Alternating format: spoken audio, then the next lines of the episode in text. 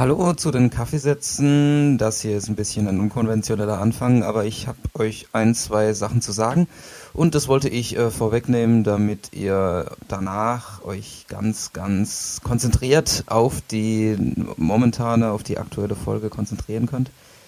Äh, wo ich gleich schon beim Thema wäre. Diese Folge wurde, so leid es mir tut, schon vor zweieinhalb Wochen, zwei, drei, ist ja auch egal also am Tag nach dem äh, monumentalen und geschichtsträchtigen WM-Finale am 14.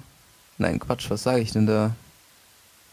Doch, der 14. Juli muss es gewesen sein, da wurde diese Folge aufgenommen. Ähm, ich war in Karlsruhe, ich war bei zwei sehr, sehr netten Damen, zwei sehr interessanten Damen die ein wunderbares Projekt gestartet haben, einen eigenen Verlag. Hört euch die Folge an, es ist wirklich, wirklich gut geworden. Ähm, inhaltlich, die Qualität hat ein bisschen darunter zu leiden gehabt. Äh, unter diesem Ausflug, aber dadurch lerne ich nur. Das war ein sehr netter Ausflug, ein wirklich interessanter. Was an dieser Folge eigentlich das, das Neue und Spannende ist, ist, dass sie nicht mehr auf der alten Domain takeapple.de veröffentlicht wird, sondern, und das ist die ganz große Neuerung, ein kleiner Trommelwirbel an der Stelle, könnt ihr euch bitte vorstellen im Hintergrund. Ähm, ich habe mich dran gemacht und eine eigene Seite für die äh, Kaffeesätze ja, designt, kann man nicht sagen. Ich habe es mal zusammengezimmert, gebaut. Mal sehen, was ihr dazu sagt. Die Kaffeesätze findet ihr jetzt unter kaffeesätze.de mit AE ähm, ist auf, auf Facebook, auf Twitter schon verlinkt. Auf Twitter gibt es jetzt auch einen eigenen Kaffeesätze-Stream, Kaffeesätze. Ähm, ich hoffe, ihr findet euch damit zurecht. Es ist alles noch beim Alten, auch die YouTube-Sachen sind noch beim Alten, die alten Links auf takeapple.de klappen immer noch. Der alte Feed wird natürlich nicht mehr bedient, dafür gibt es einen neuen Feed, den findet ihr da rechts oben auf der Seite äh, eingebettet oder, oder, oder verlinkt vielmehr. Äh, es tut mir leid, dass es so lange gedauert hat mit dieser Folge. Es ging bei mir drunter und drüber. Ich hatte keine Zeit, mich daran zu machen. Es sind wunderbare anderthalb Stunden geworden, die ihr euch jetzt genehmigen dürft. Und ich freue mich, dass ihr dabei seid und dabei bleiben werdet. Viel Spaß! Ja, also, wir sind jetzt hier. Ähm, herzlich willkommen zu den Kaffeesätzen Kunstkultur Koffein, der Podcast mit der Alliteration im Titel. Ähm, am Tag danach, also die Weltmeisterschaft ist rum, wir sind alle Weltmeister, äh, alle mit eingeschlossen. Und ähm, die Weltmeisterschaft war in Brasilien und äh, die Berichterstattung hat für uns alle die, die Lust und die, das Interesse für dieses Land geweckt. Äh, ich bin heute nicht in Brasilien, aber ich bin heute in, nach Karlsruhe gefahren, um ähm, das, äh, das Thema Brasilien ein bisschen äh, auf eine andere Linie zu bringen. Ich bin heute beim, bei, den, bei den Frauen, die den Arara Verlag gegründet haben, den, ein Verlag für brasilianische Literatur in, in Deutschland. Ja, ich begrüße jetzt erst einmal hier in den Kaffeesätzen Dr. Wiebke Augustin und ähm, bei dem Namen müssen Sie mir jetzt helfen. äh, Carla Martins. Baruch Köser. Ähm, ja, hallo. Äh, hallo. Schön, dass Sie heute gekommen sind. Ja, ich, ich, ich freue mich auch sehr, dass es heute geklappt hat hier. Und wir, wir wagen heute einfach mal einen, einen Rundumschlag zu, zu, zu Brasilien und vor allem zu dem, was sie tun, zur, äh, zur brasilianischen Literatur. Und ähm, was, was mich besonders interessiert, weil Sie ja auch Übersetzerin sind, also das gleich mal vorweg, die Titel, die Sie in Ihr Verlagsprogramm aufnehmen, übersetzen Sie auch selbst, wenn ich das richtig verstanden habe? Richtig. Und äh, deswegen finde ich es ganz besonders interessant, auch heute über Sprache zu reden und Sprache in der Kunst. Und vor allem ist, äh, finde ich, Portugiesisch eine ganz interessante Sprache, weil sich ja äh, das, das, das brasilianische Portugiesisch und das portugiesische Portugiesisch, ähm, ja, also die, die, die sind ja in Beziehung miteinander, aber daran kann man sehr gut erkennen, wie sich Sprache entwickelt. Also das ist so mein Eindruck. Und wenn wir da vielleicht so heute einen kleinen Rundumschlag wagen können. Ähm, wäre sicherlich sehr interessant. Jetzt mal zunächst zu Ihnen oder zunächst zu Ihrer Arbeit. Den Arara Verlag haben Sie gegründet. Mit, mit welcher Intention? Also sagen wir mal so, wo kommen Sie denn her? Was haben Sie gemacht? Ähm, wie kommen Sie darauf, einen Verlag hier zu gründen? Ja, also Carla und ich, wir kennen uns schon seit dem Studium äh, an der Uni Mainz, am Campus in Germersheim, ähm, wo wir beide Diplom-Übersetzerinnen geworden sind. Mhm. Und wir haben schon kurz nach dem Studium eigentlich darüber nachgedacht, dass es toll wäre, wenn wir irgendwann mal Literatur übersetzen könnten. Mhm. Und leider ist es natürlich nicht so einfach und direkt nach dem Studium fühlt man sich auch noch nicht äh, in der Lage, gleich mit Literatur anzufangen, aber äh, wir haben diese Idee nie aus den Augen verloren und äh, sie 2012 dann umgesetzt, mhm. endlich. Ja, man muss noch dazu sagen, wir haben versucht, äh, direkten Kontakt bei äh, Verlage aufzunehmen und ähm, ja, mehrere Jahre, weil wir dachten, okay, einen eigenen Verlag zu gründen ist, äh, ja, also muss man sehr viel Mut dazu haben. Und, äh, aber wir haben auch festgestellt, dass dieser Übersetzerkreis sehr eng war und mhm. äh, dass die Verlage gar nicht so ähm, Interesse hatten, auch an unbekannten Autoren. Ne? Und ähm, wir waren auch immer der Meinung, wir, wir möchten nicht unbedingt die bekannten Autoren äh, weiter übersetzen, aber was Neues auf dem Markt. Was tut sich in Brasilien zurzeit? Ne? Mhm. Und da haben wir halt angefangen, wie Carla schon gesagt hat, äh, im Prinzip mit Gutachten und äh, Buchvorstellungen für verschiedene deutsche Verlage.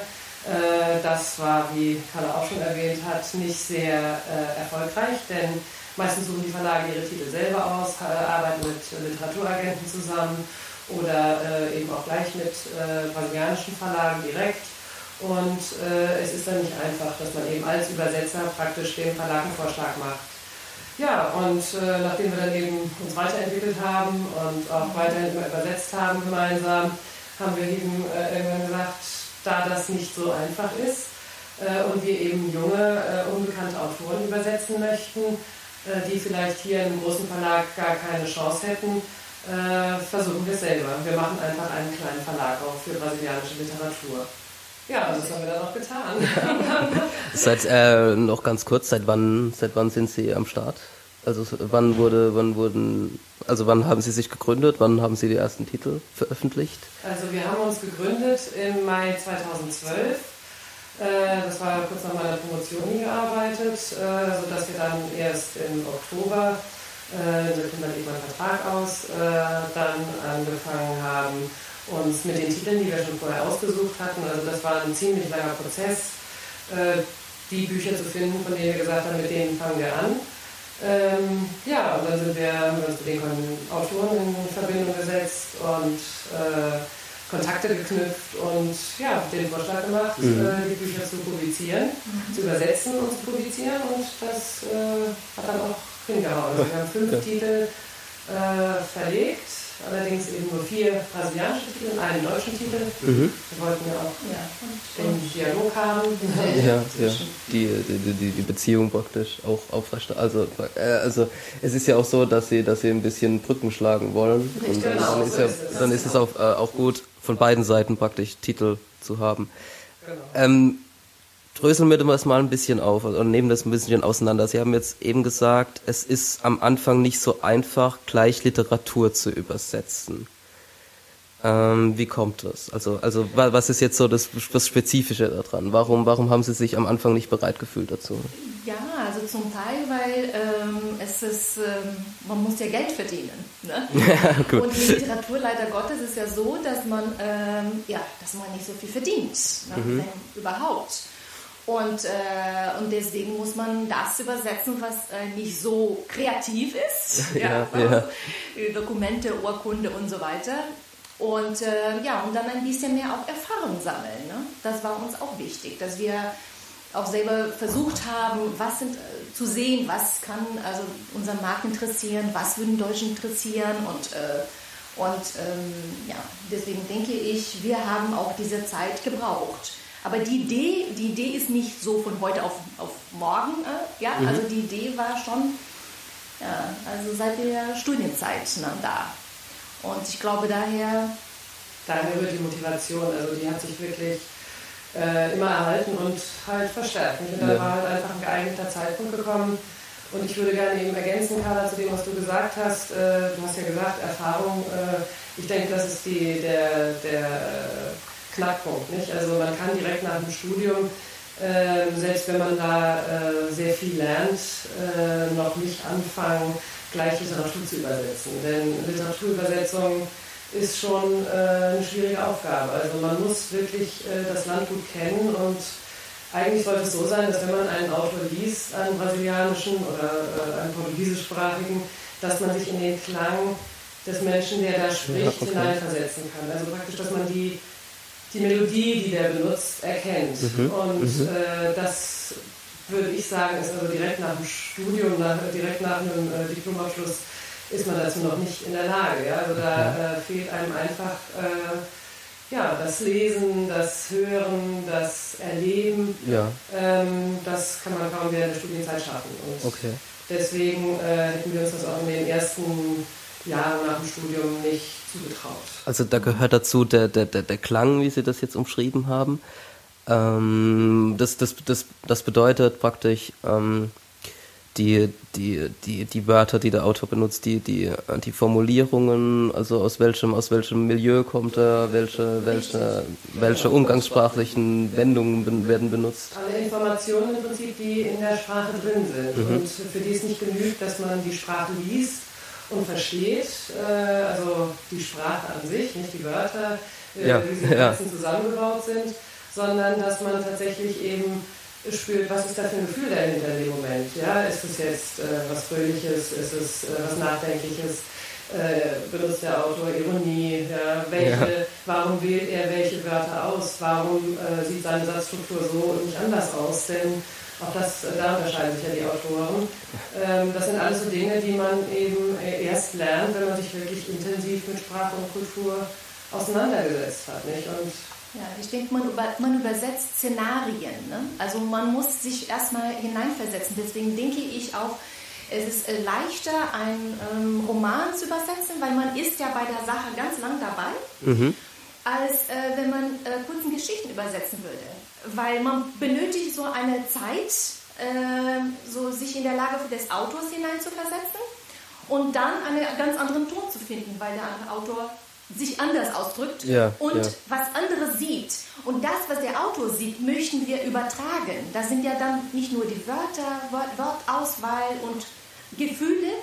Das, sind, das ist ja das, was er zwischen den Zeilen sagen will. Ja, klar. Und, äh, und äh, das ist dann wichtig für uns äh, bei der Literatur. Mhm.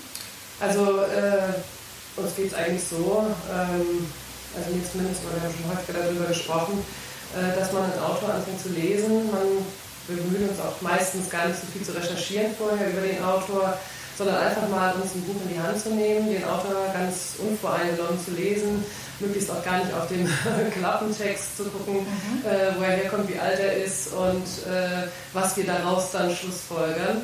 Äh, sondern eben wirklich unbedarft an so einen Text ranzugehen mhm. und zu versuchen, über die Sprache, über die Lektüre ähm, herauszufinden, um was für ein Typ sich das handelt bei dem Autor. Die einen Autor kennenzulernen, auch äh, genau. ein Stück weit. Ja. Also Den wie, wie, wie erstmal erstmal Sprache kennenzulernen, bevor man sich mit der äh, realen Welt des Autors be äh, befasst. Ja? Mhm. Also wirklich äh, zu versuchen, eine Person dahinter zu mhm. Äh, ja, konstruieren. Man tut das automatisch äh, je nachdem, wie jemand sich ausdrückt, äh, entwickelt sich im eigenen Kopf, im Denken ein, ein Bild von jemandem. Ja, ein Stück weit auch wie ein, wie ein Leser das selbst machen würde. Genau. Also ein, ein, Leser liest das Buch und, und hat dann ein Bild von dem Autor. Genau. Also von, von, die, von, dieser, von dieser Blickwarte aus. Genau, von dieser Perspektive. Ja, das ist nur eine ja. Perspektive und ja. der Autor kann ja ganz viele andere Perspektiven auch haben, aber ja. es ist eine Perspektive und die sagt uns bestimmte Dinge. Das heißt doch nicht, dass der Autor so sein muss, aber ja, der Autor ja. will uns eben äh, das vermitteln. Das vermitteln. Und das ist eben das, was wir, äh,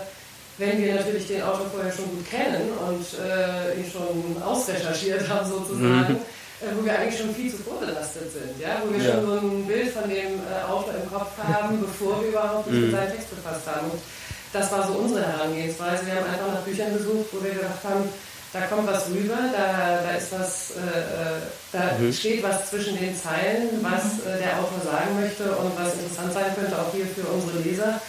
Und äh, ja, so versuchen wir nach bestem Wissen und Gewissen und das eben für als zwei Muttersprachler, was natürlich auch was ganz Besonderes ist, äh, gerade im Literaturübersetzungsbereich, mhm.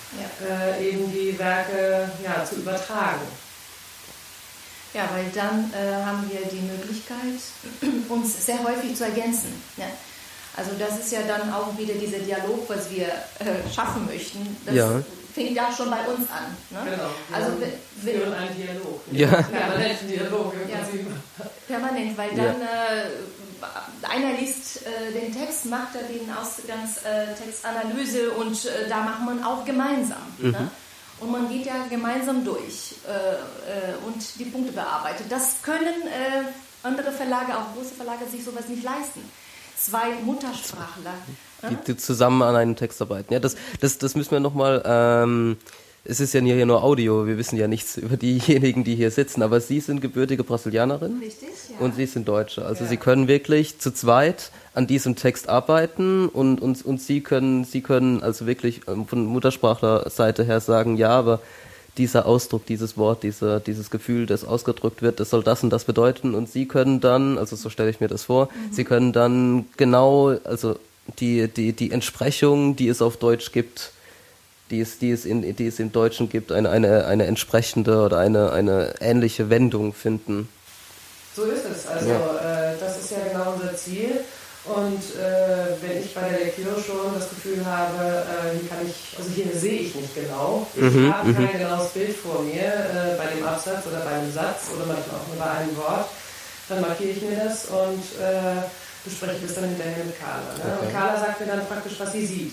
Ja. Ich sage mir, ich will nicht von dir eine deutsche Übersetzung äh, hören, ich will einfach nur wissen, was siehst du, was, wie ist die Stimmung, wie, ja. ja, also damit ich das dann äh, äh, einordnen kann, beziehungsweise mich selber überprüfen kann, ob ich äh, da das richtig interpretiert habe oder vielleicht aus meiner deutschen Perspektive äh, und äh, da ich nicht alle Details der brasilianischen ja. Kultur kennen kann, ähm, natürlich auch eben äh, ja, Sicherheit äh, bekommen muss. Äh, mhm. und die habe ich natürlich mit einem Muttersprachler, der mir ganz genau beschreiben kann, was äh, oder wie er jetzt, wie, wie ihre Perspektive jetzt ist auf äh, diese Passage. Ne? Also es ist eine ständige Auseinandersetzung mit der Sprache. Man merkt mhm. tatsächlich, wenn wir das machen, dass man permanent lernt, dazu ja. lernt. Ja. ja, das ist das, also das macht natürlich, äh, also das ist eigentlich, macht, den größten, macht die größte Freude, weil ja. Äh, wir uns natürlich permanent weiterentwickeln und äh, weil wir uns auch gegenseitig natürlich immer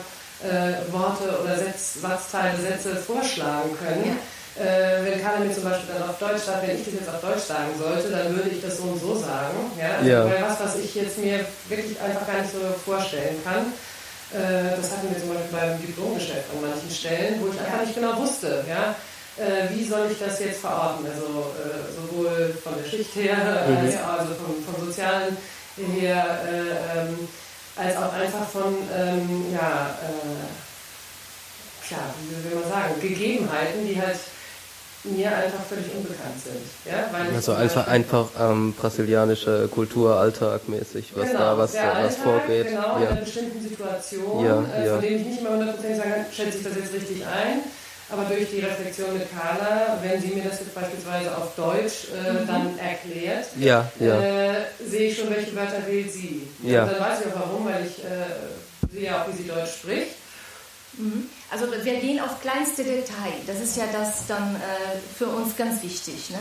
Dass wir versuchen, uns so zu ergänzen und ähm, dass wir ähm, nicht die Gelegenheit geben, das Bild äh, zu verzerren. Ja? Wir ja. möchten so dem Bild treu sein wie möglich, damit unser Leser äh, das auch merken, ja? äh, das, was der Autor sagen möchte. Ja. Also es sind nicht wir praktisch, die wir da unseren Stil ähm, ja, äh, schreiben. Äh, natürlich ist es unser Stil, wenn man so ja. will, weil es unsere Interpretation des Ausgangstextes ist. Aber wir wollen eigentlich ein möglichst authentisches Bild ja, dessen, was der Autor eben dem Originalpublikum geliefert hat, äh, hier wiedergeben. Also man ist praktisch als Übersetzer der, der Spiegel und die Übersetzung ist dann das Spiegelbild im Spiegel drin. Ja, aber das wäre vielleicht zu wenig, ja. weil ja. es kommt ja immer die andere Perspektive dazu. Nicht? Also ich meine, okay, ja. wie bei den Leser auch, je nachdem, wer welches Buch liest. Nicht? Also mhm. wir haben immer, der Autor hat eine Perspektive oder vielleicht schreibt er aus mehreren Perspektiven. Ja. Äh, der Leser hat eine Perspektive oder entwickelt vielleicht auch mehrere Perspektiven. Und da sind wir natürlich auch äh, wieder eine subjektive Perspektive, wenn man mhm. Nicht? Aber okay. wir versuchen durch die Zusammenarbeit eben so viel Objektivität in unser Also es so, es so genau wiederzugeben wie möglich. Also es gibt vielleicht, es gibt wahrscheinlich wirklich dann so Grenzfälle, die man einfach nicht wiedergeben kann, vielleicht. Was, was auch, was auch kulturell geprägt ist. Also was ich jetzt aus dem, aus dem, was Sie sagen, raushöre, ist, es ist äh, ähm, Sprache ist immer ein Spiegel der Kultur in, in, der sie, in der sie lebt, in der sie gebraucht wird. Genau, der Kontext halt einfach. Ja. Nicht? Also in dem die Sprache äh, verwendet wird und äh, alles fließt äh, mit rein. Nicht? Also alle äh, Faktoren des, des Alltags. Nicht? Mhm. Mhm. Ja, aber ich finde, das muss man, das, ähm, das muss man wirklich betonen, weil das ist so dem, dem, dem im normalen Sprachgebrauch, natürlich, man denkt nicht permanent darüber nach, was, was bedeutet jetzt meine Sprache für mich und für alle anderen. Aber ähm, wenn man sich mal damit auseinandersetzt, dann ist das wirklich eine sehr, sehr interessante, äh, interessante äh, Sache, dass die, die Sprache immer in, in, in Auseinandersetzung mit dem steht, was wir jeden Tag tun. Also die, die Wörter werden geprägt und, und werden erfunden auch neu oder, oder Wendungen werden erfunden, indem einfach, in dem es einfach lebt und, und ja. Sprache ist unser Werkzeug. Ne? Ja. Sprache ist äh, ja, einfach das Werkzeug, mhm. das wir benutzen, um zu kommunizieren. Und äh, wir wollen auch kommunizieren. Also wir wollen, dass der Autor mit äh, den deutschen Lesern kommunizieren kann und trotzdem eben als authentisch, äh, als einzigartiger äh, Autor äh, mit einem einzigartigen Stil sozusagen dann auch den deutschen Leser präsentiert wird. Also wir haben jetzt unterschiedliche Autoren übersetzt beispielsweise. Ja. Äh, und da kann es nicht so sein äh, und ist es auch nicht, wenn man diese Art Übersetzung, so wie wir sie äh, machen, wie die meisten wahrscheinlich versuchen ranzugehen äh, an Übersetzung, also professionelle Übersetzer, äh, dass wir einfach ähm,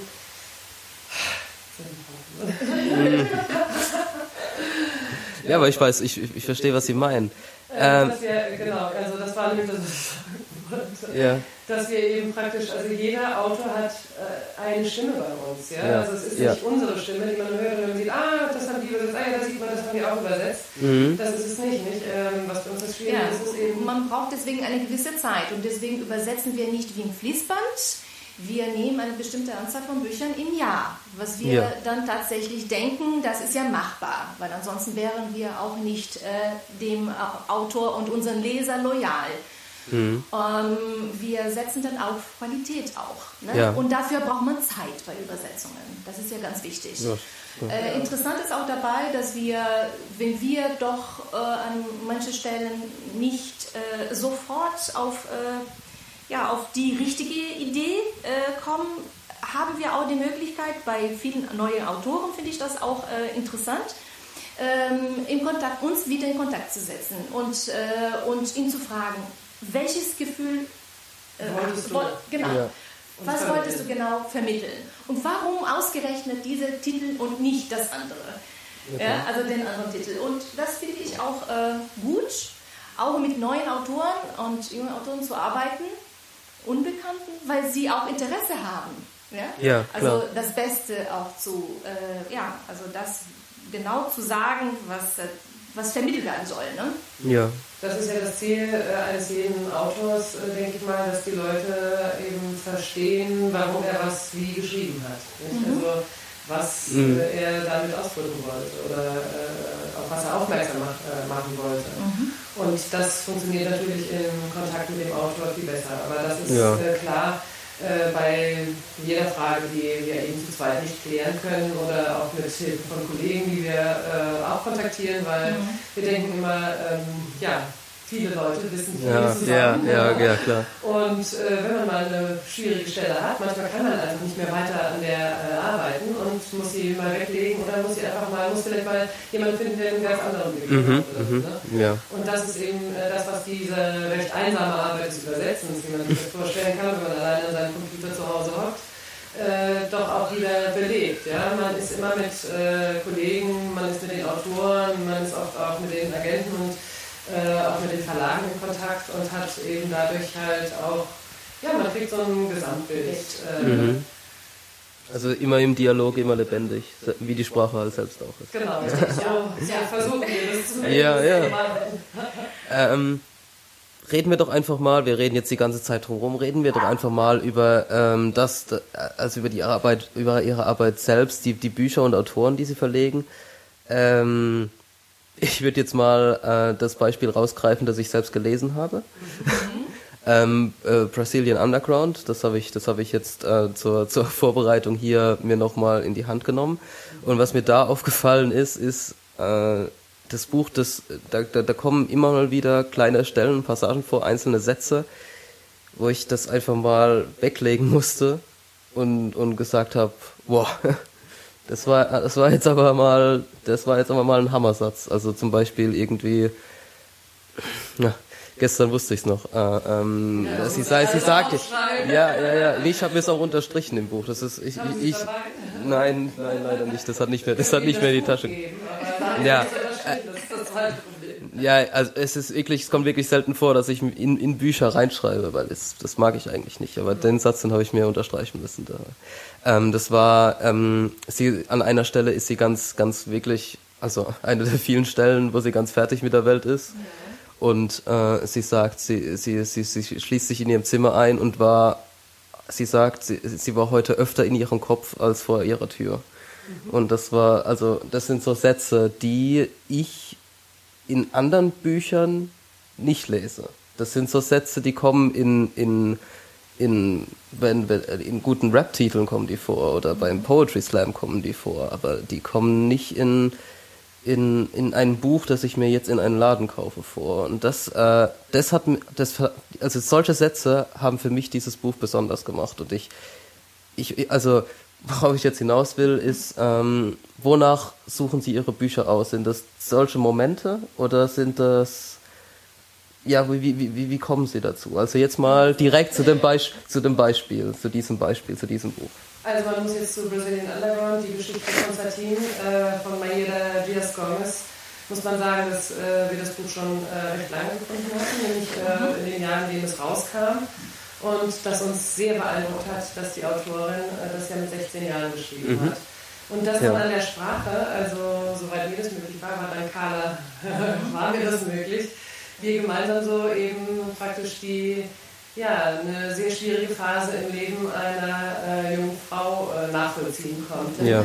Die eine sehr besondere Sprache auch äh, spricht, ja. die auch äh, zum Teil sehr poetisch schreibt. Ähm, und die sehr viele Beispiele eben aus der Musik. Ja, also richtig, genau. Und auch sprachlich, denke ich, ein bisschen beeinflusst ist. Aber eben das Wichtigste war äh, dann auch für uns noch äh, beim Lektorat, dass wir auch eine jugendliche deutsche Leserin hatten, die im Prinzip äh, ja, uns nochmal Feedback, ne? genau, Feedback gegeben hat für mhm. einige Stellen, äh, wie sie das jetzt äh, als sie war auch 16, 17 in dem äh, Zeitraum, äh, wie sie das sehen würde. Mhm. Und äh, ja, aber wir suchen eben Autoren, weil das war ja eigentlich Ihre Frage, unsere Autoren eben nach solchen Kriterien aus. Ist da irgendwas, was wir jetzt besonders empfinden? Und dieser Roman war eben sehr besonders, weil er sehr authentisch ist, eben weil er nicht von einem Erwachsenen rückblickend geschrieben ja. wurde, sondern weil er aus der Zeit rausgeschrieben wurde und weil Mayeda unheimlich ehrlich ist. Nicht? Also sie ist sehr, sehr, sehr offen, sie äh, schont sich in keinster Weise. Also es ist auch kein Buch, das geschrieben wurde, äh, damit hinterher ähm, die Welt ein bestimmtes Bild von ihr haben ja, ja. sondern es ist tatsächlich das, äh, sie hat nach außen gekehrt, was eigentlich äh, ganz tief innen ist. Und ich finde, das wird über die Sprache sehr deutlich und es war sehr schwierig. Also diese Übersetzung war sehr schwierig, da haben wir sehr lange daran gearbeitet auch. Äh, ja, das kann ich mir vorstellen. Um das hinzukriegen, nicht? Und wir ja. haben auch, äh, manchmal sind wir auch wieder zurückgegangen und haben gesagt, okay, und nochmal. Also da sind mehrere Gänge, ne, die wir durch müssen. Ja. Ne? Das ist ja nicht einfach so. Ja, ja, ja. Wir denken, äh, ja, so ist es am besten und äh, so kann man am besten arbeiten. Und ähm, also wir dachten auch dabei bei diesem Buch, dass unsere deutschen Leser hier sehr viel profitieren könnten, weil normalerweise wer liest ja dann brasilianische Literatur hier. Das ist ja schon so ein Kreis, der äh, sich für Brasilien interessiert schon, ähm, aber Leser, die vor allem in, diese, in diesem Alter, ne, also von, von Jugendlichen, äh, ich denke, diese Gruppe wurde noch nicht angesprochen hier. Ja, und da dachten wir, Brazilian Underground wäre eine super Möglichkeit, ja. auch wegen der Identifikation. Ne? Also man kann, also die Jugendlichen können sich schon identifizieren mit der Geschichte von Maida, auch wenn sie nicht dabei stecken also das ganze erlebt haben. Dinge erleben, nicht? Ja, ja, ja. Aber die, die, die, die Gedankenwelten, richtig, die, die genau. gebaut werden. Richtig. Ja. Also ich finde, das ist einfach genial. Ne? Also ja. da einzusteigen und äh, Feedbacks von äh, jungen Leuten ja. war uns sehr wichtig. Ja. Es ist ja vor allem, also das muss man auch noch, finde ich, sagen, weil das kann man ja auch nicht wissen, ähm, das Buch hat in Brasilien unter den Jugendlichen also Begeisterungsstürme hervorgerufen. Mhm. Allerdings äh, in der Gesellschaft äh, eher nicht. Ne? Also das war ein Skandal, dass da ein Mädchen aus ja. guter Familie, ja, also sie ja. kommt aus gutem Hause, sie ist nicht irgendeine arme äh, Jugendliche jetzt, die äh, aufgrund ihres sozialen Umfelds schon, äh, ja, oder schon Schwierigkeiten vorgezeichnet sind, sondern sie ist ein ganz normaler Jugendlicher, äh, aus äh, einer bürgerlichen, gutbürgerlichen Familie, mhm. hat alle Möglichkeiten und äh, das äh, ist ja bei uns ja, äh, mehr oder weniger hoffentlich ja, ja. auch noch ja, ja, ja. so. Ne? Und äh, so haben wir halt gedacht, da lernen Jugendliche hier ähm, mal eine Perspektive, die sie kennen, äh, aus einer anderen äh, Perspektive eben noch kennen. Also, ja, ja. Und, und vor allem aus einem ganz anderen äh, Kulturkreis. Ganz richtig, ja. ja. Und äh, Erstaunlich ist also die Jugendlichen, die äh, uns eben Feedback gegeben haben. Leider ist es sehr schwer, diese Jugendlichen dazu zu bringen, Rezensionen zu schreiben. Ja, ja, äh, das wäre das, was wir unbedingt brauchen, denn das können wir nicht selber tun und wollen es auch nicht tun. Wir wollen gerne äh, die Meinung der Leser weitergeben. Aber ähm, was eben da das Feedback war, äh, war genau das. Ja, ich, äh, oh, ich erkenne die Gefühle wieder. Ich habe ich weiß genau in dem Moment, wie, wie sie da sich ähm, gefühlt haben muss, ja, und äh, mhm. äh, wie schwer das für sie gewesen war. Oder, äh, also all diese Dinge, nicht, äh, die äh, haben uns Jugendliche hier zurückgemeldet. Und äh, ja, deswegen hatten wir auch die Idee, damit in die Schule zu gehen. Nicht? Ja. Aber ja, Schulen sind sehr zurückhaltend, wenn sowas kommt. Genau, also wir haben auch nicht gedacht jetzt an die Schullektüre, die dann überall Pflicht äh, Nein, nein, nein, nein, nein, aber ich... Äh, einfach mal Deutschlehrer darauf aufmerksam zu machen und äh, auch eben aus übersetzerischer Sicht. Also ich meine, auch für in Deutschland ist es sehr interessant, äh, denken wir, wenn man eine Übersetzung liest. Ja. Denn ähm, man, äh, also zumindest bei der Art äh, Übersetzung, wie wir sie machen, also auch wenn wir versuchen, das die natürlich für den deutschen Leser lesbar ist. Nicht? Also, also dass man äh, den Text, also dass der Text tatsächlich eben an, also für den deutschen Leser ist. Ähm, wir einfach versuchen, äh, trotzdem nicht die Sätze glatt zu bügeln. Also, mhm. äh, und natürlich, manche äh, Dinge hätte man vielleicht auch anders sagen können oder vereinfachen können, also ja. sprachlich glatter machen können. Aber das wollten wir nicht, da sie auch im Original nicht glatt waren. Ja? ja. Sondern eben wirklich, der Leser sollte stolpern, der Leser sollte innehalten, der Leser sollte nochmal nachlesen. Mhm, mhm. ja, ja. ja, ja. Die, ähm, Ding, äh, es ist wirklich interessant, weil genau das, was Sie jetzt sagen, dieses Stolpern und diese, dieses ähm, nochmal drüber lesen, das, das ist jetzt, ich kann jetzt nur von mir sprechen, das ist mir auch passiert. Also mhm in dem Buch wird sehr oft zwischen wirklich sehr lyrischer Sprache und einfach dem ganz platten Slang gewechselt. Richtig, ja. Aber von, genau. von, von, von, von jetzt auf nachher.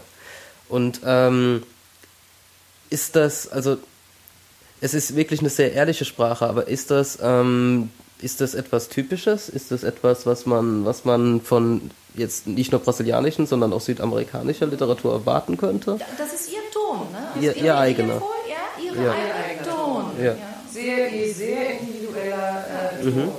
Und das war ja auch das, was uns so beeindruckt hat, dass sie eben so, ja, äh, dass sie eine Lyrikerin ist, ja. wie Sie eben gesagt haben. Nicht? Und äh, es ist tatsächlich ihre Gedankenwelt, ist diese lyrische Welt und ihre Realität. Da äh, erfahren wir, wie die Jugendlichen, die jungen Leute untereinander sprechen. Oder ja. auch äh, in den Clubs, in denen sie sich auffällt, in Situationen, die äh, nicht immer einfach sind da äh, bekommen wir mit, wie sprechen die da miteinander. Ja, ja. ja? Also deswegen auch dieser krasse Unterschied. Ja. Also, ähm, das ist hier uh. Gut.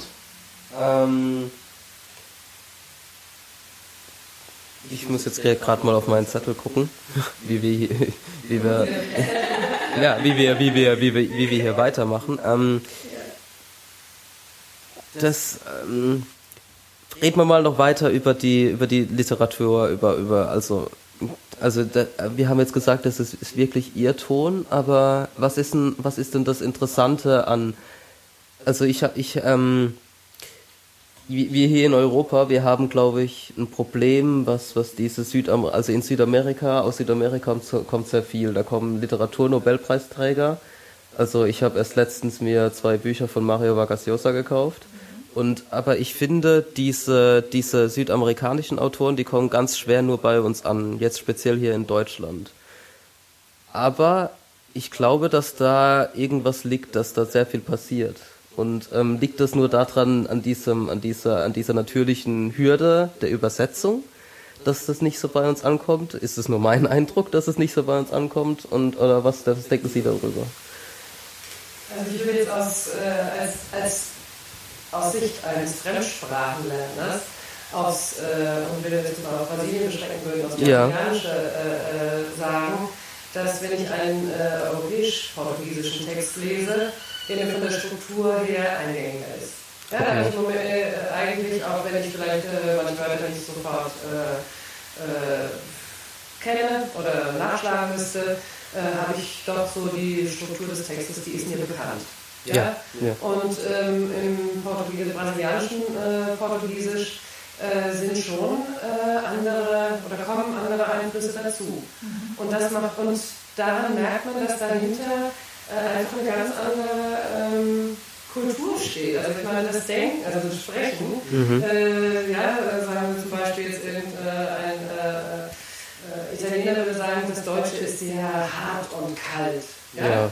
Und ähm, und so können wir das hier im Prinzip auch sagen. Ja? Das, das, das Portugiesische, das ist äh, viel weicher und äh, das ist eine Melodie an sich. Die Sprache ja, hat eine. Funktion. Beim Sprechen werden bestimmte Satzkonstruktionen, äh, Satzanfänge, äh, Füllwörter benutzt, die, ähm, ja, die diese Melodie unterstreichen. Dieses mhm. Singen. Ja, ja, ja. Und das äh, so ein bisschen ähm, von unserer äh, Vorstellung. Ja? Und ja. das ist das, was eben schwer äh, rüberzubringen ist. Wenn man jetzt dem Autor treu bleiben möchte und seine Stimme tatsächlich wiedergeben möchte, dann steht man vor dem Problem, wie bringe ich diese Dinge, die im Deutschen eigentlich komplett überflüssig, fehl am Platz oder auch äh, ja, störend äh, oder belächelt werden könnten, ähm, wie bringe ich die jetzt unter, mhm. ähm, ohne den Deutschen dazu zu bringen, dass er da, oder die deutschsprachige ja. dazu zu bringen, dass er Wieder mit den Augen zu rollen. Also, ja. hat sich das wieder ausgedacht. Ja, ja. Also die, die, die, die, die Übersetzung, also die verschiedenen Sprachen, die, die ermöglichen wirklich auch ähm, wunderschöne Texte, wunderschöne Kunst, aber die sind auch einfach ein, Hemmstoff, ein, ein wirklichen Grenzzug. Also jetzt wirklich, also im, zum, im Vergleich zum Portugiesischen, weiche Sprache, äh, Sprache mit, mit Melodie, mit Gesang und dann kommt halt das Deutsche, was nicht, was nicht so weich ist, aber seine eigenen Qualitäten hat, was, was, wo man auch wirklich wunderschöne Satzstrukturen bauen kann. Und eigentlich kann man alles übertragen. Ja. Äh, oder, oder nichts, wenn Sie so wollen. Ja. Also ich meine, äh, die hundertprozentige Deckungsgleichheit gibt es nicht, weil wir einfach ja. aus einem unterschiedlichen Kontext äh, kommen, äh, okay. drinstecken. Nicht? Ist das ein Problem oder ist das, also es Gut, es ist ein Problem, aber ähm, kann man daraus auch Möglichkeiten ziehen? Also Natürlich, deswegen äh, ja. da. Ja. Ich, glaube, ich glaube, das, sind, ja, das ist eine Herausforderung. Mhm. Ja? Wir sind Jongleure. Und äh, deswegen ist es auch wichtig, äh, dass, wir, dass wir uns austauschen und dass wir uns mit der Sprache permanent auseinandersetzen. Mhm. Mhm. Dass wir auch lesen in beiden Sprachen, also ja. Äh, Portugiesisch und Deutsch, wir beide natürlich eben dass jeder in der Fremdsprache äh, drin auch die Entwicklung mitbekommt, als auch eben in der Muttersprache. Ähm, trotzdem würde ich sagen, es ist bei uns halt so, wir sind ja äh, lesemäßig doch von äh, der englischsprachigen Literatur einfach geprägt, ja. weil das natürlich auch das ist, was bei uns äh, als erstes eben in großem Maße ankam und äh, was auch so ein bisschen eben ja, unseren äh, Vorstellungen entspricht. Auch sprachlich ist uns das Englische natürlich äh, viel näher. Also äh, 50 Ja. Prozent des Englischen könnte man sagen. Ne? Also äh, äh, Man versteht es und man könnte sich auch irgendwie mal so, durchkämpfen. also das, das denkt man immer leicht, nicht? Also Ja. das Englische ist sehr äh, komplex und das Ja. ich so nicht sagen, äh, dass man das eben immer gleich versteht, aber äh, ich denke einfach so, dass das Denken dahinter, die ganze Struktur, also wie Sprache aufgebaut ist, wie Gedanken Mhm. eben übermittelt werden, das ist ähnlicher äh, und bekannter und vielleicht, das könnte ich jetzt aber allerdings nicht so sagen, also gibt es auch eben äh, bestimmt auch Unterschiede, eben jetzt ob es britisches oder amerikanisches Ja. oder kanadisches äh, oder eine, eine Übersetzung aus dem indischen Englisch ist oder so. Außerdem denke ich, äh, die anderen Verlage können auch leicht zu einem, einen, Lektor, einen Lektor finden, der so ein Buch rezensiert. Ne? Wesentlich einfacher als ein äh, Lektor für, für brasilianische Literatur beispielsweise. Ne? Also, äh, und da ist ja schon so ein Stolperstein. Ne? Also, das Gleiche kann man auch in Brasilien denken. Warum kommt mehr äh, englische bzw. amerikanische Literatur in unseren Markt dort? Ja. Und äh, ist genau das Gleiche, weil im Verlag, äh, im Verlag können wir nicht jemand, der Finnisch sprechen kann und auch ähm, Holländisch. Das sind für uns sehr, äh, ja, sehr seltene Bücher. Also Ja. das heißt dann, der Markt wird immer enger. Und wir sind ähm, als Leser auf Übersetzer angewiesen. Ja. Und äh, ja, und wie gesagt, dann ist es leichter und auch rentabler für, für, für die Verlage, einfach äh, ja, einen Lektor zu finden, der auf Englisch das liest und rezensiert. Au außerdem im Verlag können Sie selber das äh, beurteilen. Ja. Viel leichter als äh, auf jemand, sich auf jemanden zu verlassen, der von außerhalb kommt. Ja, ja. Das ist auch ein wichtiger Punkt. Das ist ein Punkt und eben halt auch die wirtschaftliche Seite. Ne? Das ist eben natürlich dann auch viel schneller, äh, man hat viel schneller, viel mehr Stimmen zu einem Buch jetzt, das aus Amerika, Ja. Amerika veröffentlicht wurde, äh, als äh, zu einem brasilianischen Auch, auch, beka auch, beka peruanischen. auch bekannte Stimmen. Also wenn jetzt irgendeine, wenn jetzt irgendeine eine Times äh, ein Buch rezensiert, dann, dann, dann ist, sind die Leser viel, viel leichter zu erreichen als irgendeine brasilianische Zeitung, die halt hier jetzt keiner kennt. Ja. Das äh, haben wir auch ganz deutlich gemerkt, zum Beispiel beim Diplomgeschäft, das Diplomgeschäft von Philippe Pena. Äh, das ist ja ein sehr spannender, journalistisch äh, geschriebener Krimi, der in Rio de Janeiro spielt, ähm, den ich auch empfehlen würde zu lesen. Den habe ich, den hab ich auch daheim, aber ich habe es noch nicht geschafft, tatsächlich. Auch, äh, also da muss man schon sich auch ein bisschen Zeit nehmen. Also das ist Ja. kein Krimi so, den man mal kurz vorm äh, Schlafengehen nochmal Ja. liest, denn es kommen viele Personen vor, es sind unterschiedliche Handlungsstränge und äh, um eben so das Gesamtbild zu erkennen, muss man dann schon auch äh, einigermaßen aufmerksam sein. Ja. Ähm, aber da haben wir eben auch gemerkt, ähm, dass äh, äh, ja. Ich, ich wollte gar nicht, ich wollte gar nicht dahin. Ich wollte eigentlich, ähm, ich wollte diesen, den Roman, den Krimi von Philippe ja eigentlich nur dazu Ah ja genau, jetzt weiß ich wieder. Das war nämlich jetzt eben total Frage, habe ich jetzt über Philippe gesprochen.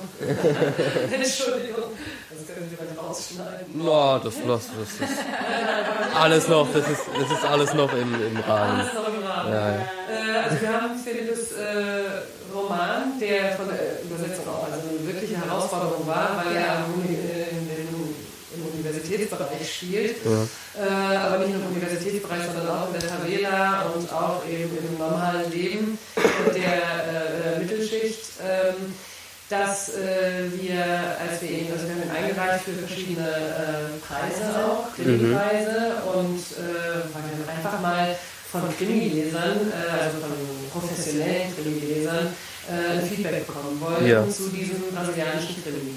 Und äh, bei vielen äh, ist es so, die sagen einem rundweg, äh, südamerikanische Krimis interessieren mich nicht, ich äh, lese nur kanadische. Okay. Oder Äh, ja, also ich lese nur amerikanische oder nur aus dem englischsprachigen Raum. Also das ist so das weitgefassteste. Ja. Ne? Ja, okay. Und äh, die äh, großen Stimmen zu finden, die jetzt äh, eben äh, sich für die brasilianischen Filme interessieren, sind gar nicht so viele. Da müssten wir im Prinzip schon einen Autor haben, der hier schon bekannt ist oder mhm. einem großen Verlag erschienen wäre, äh, der eben auch die Mittel für Werbung hat. Ne? Das ist ja eigentlich schon erschreckend dass die Leute, dass sich dann da von vornherein sagen, ich beschränke mich nur darauf. Ja, das ist halt, es gibt halt ein Riesenangebot und ich ja. verstehe es in, gewissen, in, gewisser Weise auch, wenn man sich jetzt, sagen wir mal, darauf spezialisiert hat und sagt, ich kenne alle amerikanischen Krimis, ich kann die beurteilen. Okay, dann ja, sagt man sich vielleicht, okay, ja, gut. ich kenne keine brasilianischen und deswegen will ich mich da auch gar nicht anwagen, weil erstens sind es weniger und zweitens den einen, den ich mal gelesen habe, der hat mich nicht begeistert und ich bleibe jetzt einfach bei dem, was ich äh, wirklich beurteilen kann. Mhm. Ja, was wiederum auch schade ist, ne?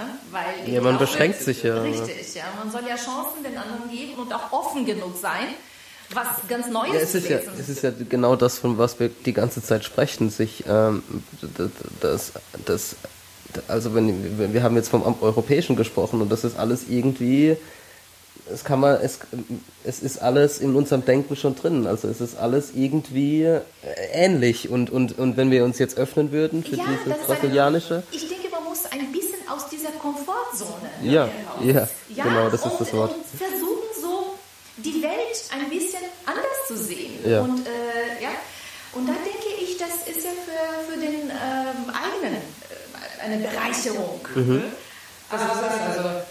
Das ist auch das, finde ich, was man jetzt wieder bei der WM gesehen hat. Ja, sowas wie auch äh, auf unserer Seite stehen haben, was wir eben eigentlich nicht wollen, nicht? Mhm. ist eben, dass wir nur in Klischees über Brasilien yeah. äh, nachdenken können. Ne? Yeah. Weil, äh, wenn wir ganz ehrlich sind, äh, wenn Brasilien jetzt fällt, die ersten äh, äh, Bilder, die im Kopf kommen, sind dann halt doch weiße Strände oder Corcovado ja. oder äh, Bikini-Schönheiten oder immer Alegria-Freude und Tanz, ja. Musik und Fußball und äh, Happy Life. Das wurde ja auch, das wurde ja auch, äh, ja, ja, wurde ja auch ziemlich unterstützt durch diese. Natürlich, ja. ja das ist ja auch äh, Marketingstrategie. Ja, ja, ja, ja. Äh, aber ich denke mir, das ist eben genau das, was wir nicht wollen. Wir wollen eigentlich, dass die Leute den Autor kaufen, weil sie denken, oh, das könnte vielleicht ein spannender Titel sein und sich erstmal gar keine Gedanken machen, wo er herkommt. Ja? ja. Also uns wär, unser Ziel wäre eigentlich, dass brasilianische Literatur genauso in die Hand genommen wird wie eben jede englischsprachige, aus mhm. Englischen übersetzte Literatur. Ähm, aber dafür müssen sie natürlich auch häufiger eben auftreten. Nicht? Und da sind wir wieder bei dem Problem, was Carla gesagt hat dass es halt viel teurer ist, es gibt viel weniger portugiesische Übersetzer, ja. äh, es dauert länger, äh, dann ist es nicht genau sprachlich, es ist unheimlich schwer. Das heißt, man kann, man kann eigentlich keinen Literaturübersetzer für Portugiesisch zumuten, dass er seine Übersetzung äh, komplett allein macht, dass er da ja. nicht äh, sich absprechen kann, dass er nicht mit jemandem zusammenarbeiten kann um wirklich das Maximum äh, rauszuholen. Ja? Also mhm. aus sich selbst eigene Arbeit. Ne? Und äh, da denke ich, äh, ist das Angebot eben bei Englisch auch deutlich größer. Ja. Also wir reden schon die ganze Zeit darüber, ähm, das Portugiesische, also auch die Übersetzer, es ist nicht so weit verbreitet. Also es, das, das, das, das Angebot an Menschen, die das äh, übersetzen, also verstehen ja, aber übersetzen, ist anscheinend nicht so groß. Ja, oder können Sie sagen, gibt es wahrscheinlich eine gute Nachfrage auch. Ne? Mhm. Also ich meine, es kommt ja auch nicht so viel Literatur rüber. Also das Grundinteresse erstmal ist nicht so groß. Also es ist jetzt nicht so, dass die Leute einfach sagen, oh, wir wüssten jetzt gerne mal, wie es in Südamerika abgeht, weil was man hört, sind ja meistens eher so ja. drückende Nachrichten, ja. Äh, die ja immer dann auch äh, groß rausgestellt werden bei uns. Ähm, also vielleicht ist da einfach, das ist noch so ein bisschen exotisch auch. Äh, ja, hinfahren würde man vielleicht auch nicht, gefährlich ist es auch. Und äh, die Sprache spricht man mhm. nicht. Das ist wieder ein Grund, warum man nicht hinfahren würde. Und äh, so geht es einem ja. wahrscheinlich auch mit der Literatur nicht. Also wenn der Name einem sagt oder einem zu fremd vorkommt, dann nimmt man vielleicht auch nicht die Garten in die Hand. Ne? Was mich auch, äh, was, also was was mir auch aufgefallen ist, ist auch Portugal. Also praktisch das Mutterland dieser Sprache ist so irgendwie so ein vergessenes Kind Europas. Also die, das, das Portugiesisch, das wird immer so mit, mit Spanisch gleichgesetzt. Dabei ist es, ja, ja, genau. Äh, ja. ja, doch, das, das, das, ähm, das hört man ganz oft. Ja, Portugal, das ist doch Das ist doch das kleine Land neben Spanien. Und das würden die Portugiesen nicht gerne hören. Nein, obwohl ich äh, denke, dass die Portugiesen das schon wissen und ja. sich da vielleicht auch hoffentlich nicht mehr so viel draus machen. Denn äh, weil sie ein kleines Land sind, äh, Ja. heißt es ja nicht, dass man über sie lacht. Ja. Nee, klar. Und ähm, was auch interessant ist, Portugiesisch ist ja ziemlich weit verbreitet. Also das ein kleines Land Portugal hat sich ein riesengroßes Kolonialreich geleistet, jahrelang.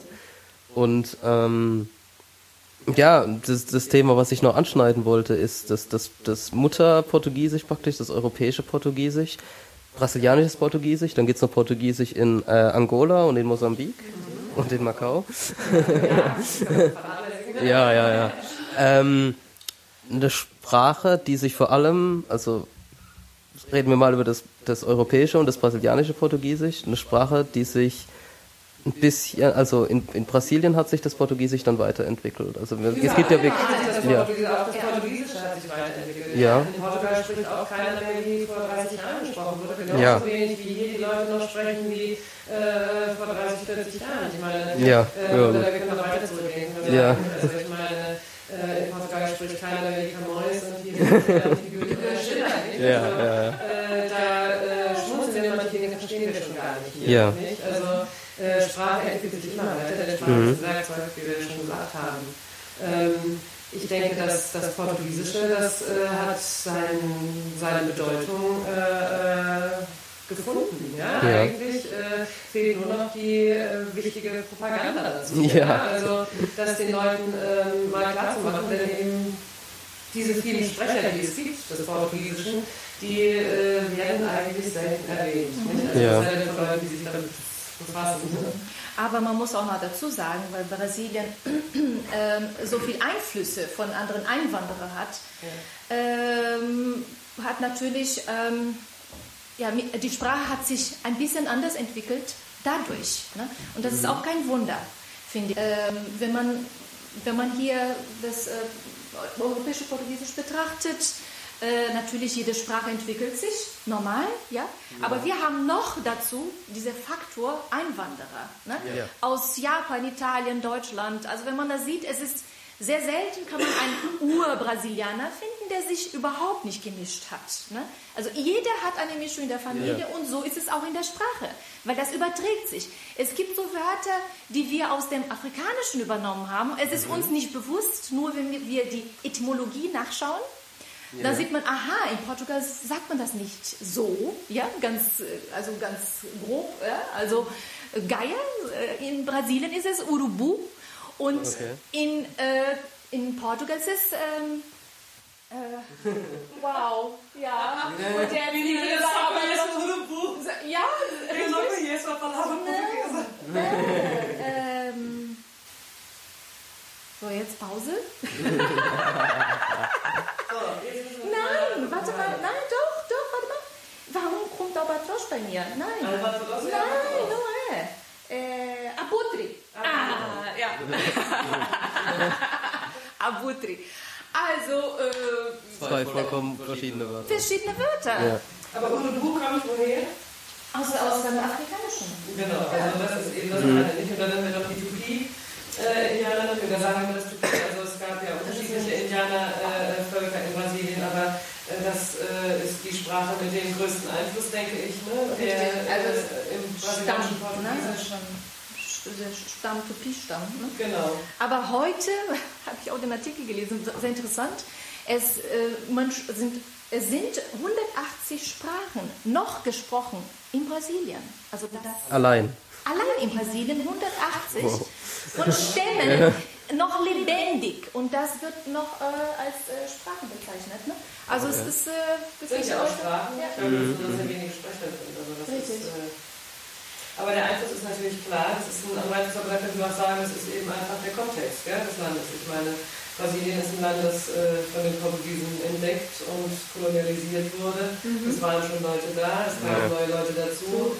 Äh, die Portugiesen waren auch nicht genug, um äh, das alleine zu schaffen. Und, äh, und dann hat Brasilien wie Amerika auch natürlich Auswanderer äh, angelockt. Nicht? Also mit Ja. Möglichkeiten, die sie hier nicht gehabt hätten. Auch hier aus unserer Region sind ja viele Leute nach Brasilien gegangen. Mhm. Ähm, und klar, überall findet man Überbleibsel äh, eben der anderen Sprachen und Kulturen. Richtig, ja. Aber das ist wie man sagen könnte, jetzt, wenn man sich Portugiesisch, Spanisch, Französisch, Italienisch, Rumänisch anguckt, ja, da könnte man sagen, die Römer haben sozusagen das Lateinische mitgebracht. Ja, ja. Und dann haben die Leute aber unterwegs miteinander gesprochen. Ja. Und äh, dann waren halt da Sprecher, die diese Sprache gesprochen haben. Und die Römer kamen dazu und es hat sich das Italienische entwickelt. Und äh, bei den Spaniern und Portugiesen waren halt andere äh, äh Sprachen, die dazu zusammengebrochen sind. Und äh, von daher denke ich, wir sind eigentlich sowieso alle gemischt.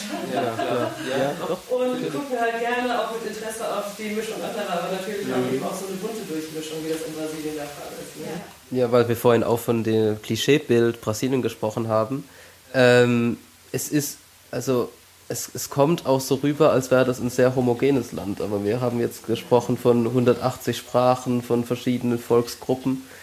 Es ist völlig durchgemischt. Es ist, ist sehr lebendig wahrscheinlich dadurch auch. Also Minderheiten, ne? so überwiegend ist natürlich Portugiesisch. Also ich persönlich habe nichts anderes als Portugiesisch gehört. also äh, ich war nie in Kontakt zu solchen Stämmen, äh, die äh, was ja. anderes gesprochen haben. Aber ähm, natürlich hat man ähm, je nach Region, man muss ja bedenken, dass Brasilien fast, also ich würde mal sagen, nicht ein Kontinent, ne, aber ein äh, Riesenland ist yeah. und äh, es gibt Unterschiede, man merkt auch Unterschiede innerhalb Deutschlands. Ne? Yeah. Also und äh, geschweige denn so ein Land. Äh, von daher gibt es natürlich in der Brasilien äh, Unterschiede und ähm, die sind aber legitim, aber ja, alles verständbar geografisch und äh, klimatisch yeah. bedingt. Ne? Mhm. Äh, die Vegetation ist sehr unterschiedlich in den unterschiedlichen Landesteilen und natürlich äh, auf dem Land äh, trifft man die unterschiedlichsten Voraussetzungen an. Ja. Also wenn man sich den Süden anguckt, dann ist der ja, viel europäischer als der Norden oder der Nordosten. Ja. Äh, das Landesinnere ist ganz, äh, ganz anders wieder, ja. auch zum Teil noch sehr indianisch, äh, obwohl dieser Einfluss natürlich auch nicht äh, unbedingt jetzt so an die große Glocke gehängt wird.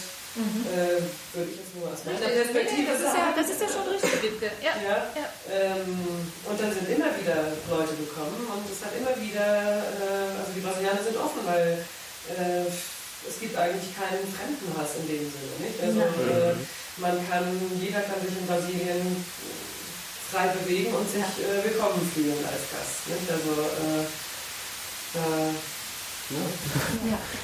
Das ist dann auf der anderen Seite dann wieder gut für so Großveranstaltungen, wenn dann viele Leute kommen. Also genau. die Gastfreundschaft.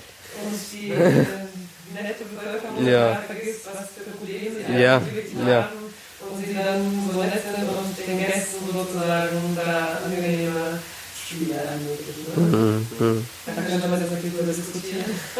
Ja. Über großes Event insgesamt diskutieren. Aber das ist ein Thema ab. Na, wieso? Also, ähm, das, wie, wie, wir reden ja äh, über, über, wir haben ja darüber geredet, dass, dass äh, die Kultur ganz wichtig ist für die, für die Kunst in sich. Und ich finde, das war jetzt mehr oder weniger wirklich ein, ein Jahrhundertereignis. Also es, es hat ja wirklich, ähm, also es wird, es wird über Jahre und Jahrzehnte hinaus noch Thema sein und bleiben, genauso wie in Jetzt reden wir schon wieder über Portugal. Portugal hat auch eine EM ausgerichtet und zahlt bis heute an diesen, an den Altlasten da dran. Und ähm, das wird Thema bleiben und es wird auch in die Kultur übergehen. Dass das, das ist es ja auch in Deutschland in die Kultur übergegangen, dass 2006 WM war. Ja. Es ist wirklich bei uns jetzt dieser, dieser Schlandismus, wie es schon so genannt wird, der ist damals aufgekommen und der wird auch bleiben. Oder er wird sich weiter verändern. Und deswegen ähm, denke ich, dass das dass solche Veranstaltungen Teil von Kultur sind und Kultur werden können und Kultur auch verändern. Was das, wie, wie und was dabei passiert, das wissen wir natürlich noch nicht. Das Sagen wir mal so, die Kultur ist das eine, also das ja. Fußballspielen, dass äh, es Leute gibt, die gerne Fußball spielen und die es auch besonders gut können und dass sie ja. sich zu Vereinen zusammenschließen und so, das ist alles ja nachvollziehbar. Ich denke, das Einzige, was dann eben, was zwar auch kulturell bedingt ist, aber eigentlich nichts oder nicht direkt was mit Kultur zu tun hat, ist eben die Vermarktung des Ganzen ja. und die. Kosten, die damit äh, eben entstehen. Nicht? Also dass man sagt, man kann auf keinen Fall im alten Maracanã-Stadion äh, eine WM, ein WM-Spiel machen. Ja? Das geht gar nicht, alleine aus sicherheitstechnischen Gründen nicht oder so. Nicht? Also, dass man im Prinzip in den Ländern dann immer eben komplett neue Anlagen ja. bauen muss, obwohl man vielleicht äh, dringendere Projekte vor sich hätte. Ja. Also äh, da denke ich, also da hört für mich dann immer so ein bisschen die Kultur auf. Ja, äh, obwohl natürlich letztendlich könnte man auch sagen, äh, auch das macht unsere Kultur aus. Ja, halt, es, wird, halt, es wird halt beeinflusst. Brot und Spiele gerne auch ja. vermarkten wollen. Wo wir wieder bei dem Römern. Ja, genau. ja so schnell. So viel hat sich nicht geändert in der Menschheit. Genau. Ja, ähm, kommen wir mal ganz zurück, wieder auf den Boden der Tatsachen. Ähm, Verlag gründen in Deutschland bei uns, Bücher verlegen. Ähm, Sie haben ganz am Anfang gesagt, dazu braucht man Mut. Ja. Wir haben auch Mut und äh, Durchhaltevermögen äh, und ähm, man darf nicht finanziell davon abhängen. Ja. Sprich, wir machen auch weiterhin äh, andere Übersetzungen, äh, um unser Geld zu verdienen, weil äh, das Verlagsgeschäft, Sie wissen, es kommt immer wieder in den Medien, wie viele mhm. Titel äh, im Jahr oder auch pro Tag veröffentlicht werden. Ähm, da sind wir natürlich eine Stecknadel im Heuhaufen, wenn Sie so wollen. Nicht? Ja. Also, äh, und gefunden zu werden ist äh, eben ja. sozusagen die Schwierigkeit. Nicht? Mhm. Also vor allen Dingen, wenn man ja, vielleicht nicht alles so vermarkten möchte, wie wir eigentlich oder wie in unseren Kulturen alles vermarktet wird. Ja. Ähm, was sicherlich auch teilweise daran liegt, dass das Ganze unheimlich teuer ist. Nicht? Also wenn man, äh, wenn wir uns jetzt wirklich gut vermarkten wollten, dann müssten wir schon ein paar äh, zigtausend in die Hand nehmen. Ein paar Quadratmeter auf der Frankfurter Messe kaufen und so. Das, ja, also wir waren ja auf der Frankfurter Buchmesse. Ah, ja. Gerade ja. einen wunderbaren Stand. Ja, es war sehr schön. Also war unheimlich interessant. Wir haben auch sehr viele interessante Leute kennengelernt. Ja. Ähm, den Aufwand hat es jetzt finanziell nicht wirklich äh, gelohnt. Hat mhm. Der Aufwand hat sich nicht wirklich gelohnt. Mhm. Ja. Aber ähm, wir haben also auch zwei tolle Lesungen gehabt. Das war also schon was sehr Besonderes. Und da haben wir sicherlich auch eben ein paar Leute angesprochen. Nicht? Und ja, wir haben auch ja. ein paar Bücher natürlich verkauft. Ja. So ist das nicht. Aber eben das äh, Ganze eben am Leben zu halten und auch über das nächste Jahr zu bringen, das erfordert im Prinzip äh, konstantes Marketing. Ja, und, okay. äh, wobei man sagen äh, muss, man, man hat ja gar keine Garantie auch, wenn Nein. man dieses Marketing macht. Also ja. das ist ein Problem das von allen Verlegern. Ne? Äh, wie kann man am besten vermarkten und wird das äh, meine Kosten wieder decken? Mhm. Ja? Es ist eine permanente äh, Auseinandersetzung. Was, was kann man am besten machen? Ja. Und äh, ja, und dann auch die Buchhandlungen sind auch nicht so gerade sehr einfach. Also ähm, die sind die haben auch wahrscheinlich äh, selber kein so einfaches Leben. Das möchte ich jetzt also keinem Buchhändler unterstellen. Ich denke, da sind die äh, Gewinnmargen auch nicht so groß. Ja. Ähm, obwohl ich so denke, dass also was wir eben äh, kennen an äh, Prozentangaben, nicht die man als Verlag jetzt einem Buchhändler eben bezahlen muss, wenn man ihm ein Buch direkt liefert, so zwischen 25 und 35 Prozent liegen. Also äh, da könnte man sich jetzt überstreiten. Wenn man das ja. alles aufdröselt, dann bleibt sowieso nicht viel übrig ja. in der Herstellung eines Buches. Aber äh, es ist natürlich eben auch für die Buchhändler nicht ganz einfach. Ne? Und die sind natürlich auch äh, darum bemüht, ihren Aufwand möglichst gering zu halten und bestellen natürlich dann lieber ihre Bücher über Barsortimente als mhm. direkt beim Verlag, wo sie dann eine Einzelrechnung bekommen, die ja. die Titel da ewig rumstehen haben und die keiner mehr abholt oder sonst was. Wir haben halt auch nur begrenzt Regale und so, die müssen sie mit irgendwas genau. füllen, bis was auch verkauft wird. Und dann weiß ja. man, was auf den Bestsellerlisten äh, ja. erscheint, äh, Spiegel, was ja. Zeit, also je nachdem, wo es Buchbesprechungen gibt in der Süddeutschen Patz und äh, in all äh, den anderen äh, Medien auch, die, zu denen man so Zugang hat. Äh, da denke ich, das sind eben die Titel, die auch in erster Linie verkauft werden. Das sind die Publikums, äh, ja, die Eyecatcher. Ne? Die, ja, ja. Äh, und als kleiner Verlag, äh, wir selber haben gesehen, nicht? Also wenn man jemandem über die Bücher erzählt, dann kann man durchaus Interesse wecken und die Leute kaufen ja, das ja. auch. Ja, Bloß können wir uns schlecht auf den Markt stellen und sagen, hier, also wir haben hier spannende Bücher äh, und verkaufen die nicht. Und wenn wir jetzt das Marketing machen würden, äh, sodass es was einbringt, dann müssten wir, sagen wir mal, wenn wir jetzt bescheiden anfangen würden, aber dann müssten wir so in einem Jahr auf jeden Fall ja, denke ich mal, so 10.000 bis 15.000 Euro rechnen, ja, damit das also nachhaltige ja, Wirkung hat. Ähm, man bekommt leider gar nichts geschenkt, ja. auch keine Journalistenkontakte. ähm, und ja. äh, dann ist längst noch nicht klar, ob man das jemals wieder reinholen würde. Nicht? Also ja. von daher sind so kleine Verlage wie wir, da sind da ein bisschen, äh, so kleine Verlage wie unseren sind da ein bisschen die Hände gebunden, ich. Ne? Also, ja, wir haben also, also Marketingproblem. Wird es durch das Internet einfacher oder ist das, das oder ist das nicht so das Thema für so einen kleinen Verlag? Nein, das ist ja schon so ein Thema. Ich denke, das ist eine Möglichkeit, aber man muss seinen eigenen Weg finden. Und das ja. ist ja das. Das ist ja das, was was wir, äh, was wir suchen. Ne? Mhm. Und das ist auch kein direkten Weg, da sind ja kleine Umwege da und dabei lernt man auch, äh, was ist ja dann für uns am besten. Ja. Ne? Ja. Als äh, äh Verlag nur für brasilianische Literatur. Das ist so eine mhm. Nische. Und, äh, und wie äh, macht man sich doch bekannt in diesem Kreis erstmal und dann, das ist ja quasi das, was wir erreichen möchten, so eine kleine Welle. Ne? Und dass ja, man ja. sich so ausbreitet und äh, doch so bekannter wird.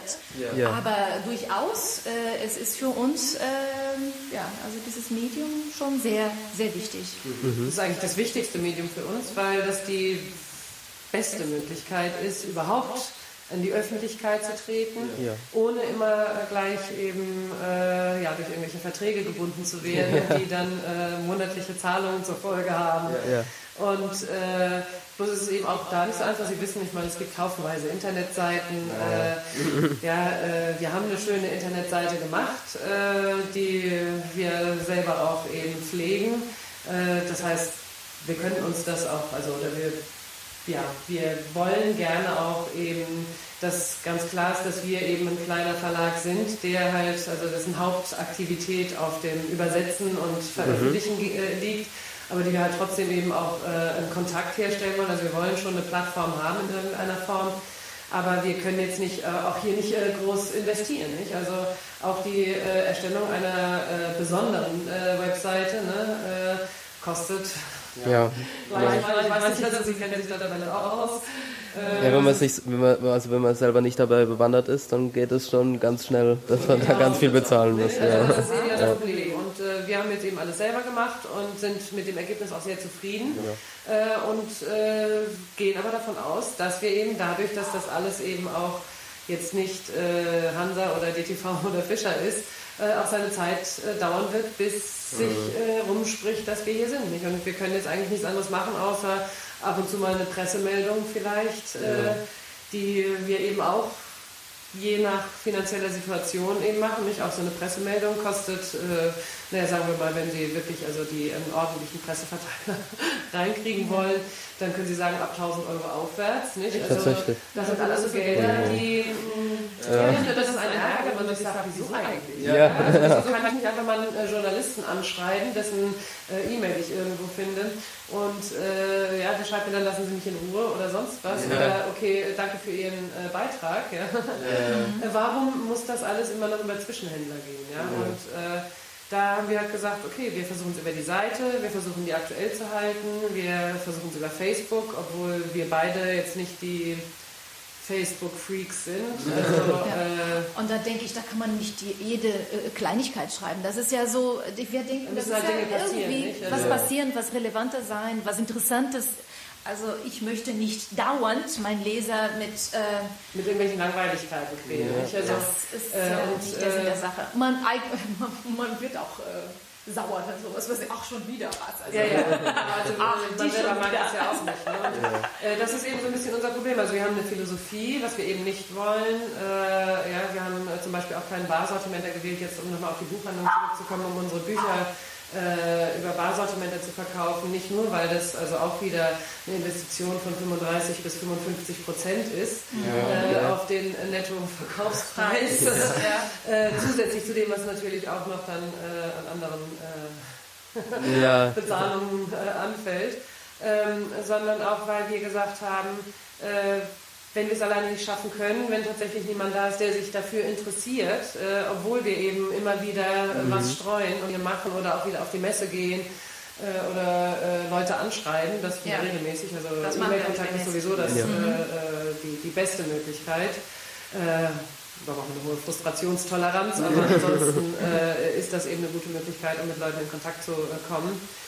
Ähm, ja, und da wollen wir uns auch ein bisschen treu bleiben. Nicht? Also wir haben gesagt, wir müssen jetzt einfach mal sehen, wie sich entwickelt. Wir versuchen äh, zwei Titel im Jahr äh, auf jeden Fall äh, zu veröffentlichen mhm. und ja. Äh, wenn wir dann wieder genügend gute Dinge zusammen haben, dann gehen wir wieder auf die Messe nach Frankfurt oder nach Leipzig. Ja, und dann hoffen wir einfach, dass es eben ein paar Leute gibt, die das entdecken werden. Nicht? Also ja. sie finden die Titel eigentlich in fast allen äh, äh Online-Buchhandlungen aber eben leider. Äh, naja, es ist ja ein Buch, also wenn man das ja, haben will, dann, dann läuft man in eine Buchhandlung und sagt, das hätte ich gerne. Zum also es ist ja immer. immer auf unserer Seite ja. oder man bestellt es bei Amazon, es wird auch ja. bei Amazon angeboten, also einige Buchhändler bieten dann die Bücher auch über Amazon an. Ja, okay. Ja. Und äh, zu bekommen ist, sind die Bücher auf jeden Fall. Nicht? Das ja. ist nicht äh, das Ding. Das ist ja das Gute am deutschen Buchmarkt. Also wenn es ein Buch ist, dann kriegt man das Buch auch. Ja, ja, ja. genau. Das, das, das, ja, und auf ja. E-Book haben wir auch. Äh genau, ja, wir haben jetzt auch E-Books, also die ersten E-Books gemacht, und zwar ja. Brasilien Underground und das Diplomgeschäft. Das haben wir äh, vor der WM noch äh, gemacht und auch im Mai dann wieder beworben. Und dann haben wir einen neuen Autor gehabt, äh, dieses Jahr Marcelo Nocelli, äh, auch ein äh, junger, äh, sehr interessanter Autor. Da haben wir das, also haben wir allerdings jetzt nur ein E-Book gemacht, Sao Paulo mhm. Köln weil wir sowieso am Überlegen sind, ähm, aufgrund unserer Erfahrungen mit Buchhandlungen, aber auch mit Lesungen, ähm, haben wir uns gefragt, sollen wir tatsächlich weiter auf den Buchmarkt setzen? Sie sagen, ja. man braucht ein Buch, dann geht man in die Buchhandlung. Oder sollen wir vielleicht doch äh, wirklich uns auf E-Books spezialisieren? Und zwar nicht, äh, um die Druckkosten einzusparen, sondern einfach, weil wir doch glauben, dass sich auf Dauer, also einfach mit, wenn man jetzt mal davon ausgeht, dass unser Zielpublikum eigentlich junge Leute auch sein sollen, ja. äh, man eigentlich so davon ausgehen kann, dass äh, doch viele eben ja, auf das elektronische Lesen umsteigen werden, wenn sie nicht schon umgestiegen sind. sind ja. mhm. äh, auch wo man eben einfach mal ein Buch auf dem Handy lesen kann oder so. Ne? Vielleicht ja. liest man dann mal wieder ein Buch, ne? weil man es halt eben gerade mal kurz auf seinem Smartphone äh, äh, anklicken kann oder so. Nicht? Also das ist jetzt unsere Überlegung, äh, wie viel wir überhaupt noch drucken werden und äh, oder auf ja, das, das, das, Geschäft konzentrieren. Das ist sehr interessant, dass Sie das als Verlag, als Verlag sagen, dass Sie sich vielleicht, also dass Sie sich vielleicht darauf spezialisieren, weil das ist ja äh, E-Books sind ja praktisch das Reizthema, gerade wenn man über, über, über Bücher spricht. Also es setzt sich immer weiter durch und ich finde, ich finde persönlich auch, es ist unaufhaltsam, dass sich das durchsetzen wird, dass ein gedrucktes Buch mit der Zeit ein, ein Kleinod wird vielleicht. Genau, ein kleines Luxusprodukt. Genau. Also Hin und wieder hat man mal ja. ein Buch, das man unbedingt als gedrucktes ja. haben, sozusagen, genau. wie man sich eine schöne Vase ja. oder so ein schönes Bild aufdenkt. Ne? Ja, das ist sehr interessant, das finde ich. Das finde ich sehr interessant, ja. Naja, wir haben also gedacht, äh, dass äh, die Technik ja eigentlich, die Technologie eigentlich nie aufzuhalten ist. Ja. Dass wir, äh, ich meine, ja, wir haben auch, auch gesagt, Autos, oh Gott, da hat die ersten Autos ja. davon Wunder, hat man gesagt, da wird nie jemand mitfahren, die werden nie, niemand gedacht, dass es hier mal so viel Verkehr geben würde. Oder, ja. Äh, auch das Telefon war ein bisschen suspekt, nicht, als, als es damit losging und äh, also viele Dinge, an viele Dinge musste der Mensch sich gewöhnen und äh, ich gehe davon aus, dass wir in diesem Jahrtausend ähm, ja, uns eher Richtung E-Book weiter bewegen. Ja. Als, äh, ja, die Technologie, also die E-Books, das ist auch so noch längst nicht ausgereizt. Also da wird ja, noch, da wird noch viel passieren, das denke ich auch. Und, äh, und auch wir, also aus dem letzten Jahrtausend, äh, werden mhm. irgendwann erkennen, denn das, denke ich, ist eben das, was uns jetzt ja. noch auffällt und die Diskussion, die überhaupt im Gange ist, dass man eben sagt, ja, das ist doch nichts mehr, das ist nicht dasselbe. Ne? Ich meine, Gut, es gibt auch wissenschaftliche Untersuchungen, die sagen, ja, also wenn man ein Buch liest, dann ist das fürs Gehirn besser, nicht? Man kann äh, die Inhalte besser aufnehmen oder so. Aber ich denke, das sind alles Dinge, die äh, man in den nächsten Jahren eben oder Jahrzehnten äh, äh sehen wird, wie sie sich mhm. entwickeln. Und äh, wir haben gesagt, wir sollten auf jeden Fall offen sein, denn äh, ich persönlich, also denke gerade, wenn man nicht viel Platz hat oder so, oder viel auf Reisen ja. unterwegs und wirklich auch eben so frei. Das mit dem, mit, mit, dem, mit, dem, mit dem Reisen, das ist halt, das ist halt der, der, der Clou dabei. Hat man ein Gerät und dann genau, das ganze Regal. Man kann dann viele Bücher lesen, ja. wenn man möchte äh, während man ansonsten fünf dicke Bücher in der Tasche ja. hat und, äh, und, sich schon darüber ärgert, äh, dass man die rumstellen muss. Frei hat, ja. Ja. Und dann wird er vielleicht sogar wieder mit zurücknehmen, weil man sich nicht von ihm trennt. ja, klar. Aber das ist eben so ein bisschen schwierig für uns auch, weil mh, der E-Book-Markt, da ist man nun wieder abhängig eben von Plattformen mehr oder weniger, wo man verkauft. Richtig. Nicht? Also, Richtig. Oder man hätte. Man ist auch abhängig, wenn man das jetzt über Amazon macht, von Amazon, also, also der E-Book, E-Book via Kindle, das ist eine geschlossene Plattform. Da geht nichts, da kommt man nicht mehr raus dann. Genau. Ja. Aber es gibt natürlich die Möglichkeit, also man kann natürlich auch alle anderen Formate ja, klar. konvertieren. Also wenn ich jetzt sage, Aber, äh, ich, ich, ich, sehe das jetzt aus Lesersicht. Also ja, wenn man sich jetzt das, genau. den Kindle holt, dann ist man, dann ist man da gefangen. Ja. Das ist halt wieder die, das ist halt wieder die Kehrseite von der Technologie als Papierbuch. Das Papierbuch, das braucht kein Format. Das Für ist mich ist es die Kehrseite nicht der Technologie, sondern die Kehrseite des Marketings, der wirtschaftlichen ja. Interessen. Ja? Also ich meine, ähm, ja, ja, die wissen natürlich halt, also ich meine, ja. also alle wollen halt ihren ja, wieder verkaufen, weil die, die, sonst müssten sie es ja mit jemandem teilen. Ja, klar, man hätte ja auch sagen können, man entwickelt ein Gerät und das entwickelt man richtig immer weiter, ja, und das ist dann so ein gemeinsamer E-Book-Reader und jeder kriegt da seine Prozente ab. Das ist genau, das ist also seit dieses, also das, das, hat, das hat Apple damals ganz groß gemacht, als sie sich angefangen haben, äh, auf ihre Plattform zu setzen. Das, die, wissen, die wissen schon ganz genau, warum sie sich da, warum, dann die Leute in so einen goldenen Käfig schließen. Also die wissen das schon ganz genau und das funktioniert ja leider auch. Ja, ja. wieder als wenn sie jetzt sagen, wir produzieren jetzt wirklich nur E-Books. Äh, die ja auch Aufwand sind. Also ich meine, ganz abgesehen davon, dass wir halt eben zumindest 50 Prozent, aber eigentlich ist es ja bei uns noch viel mehr, Übersetzung eben anbieten. Ja. Ne?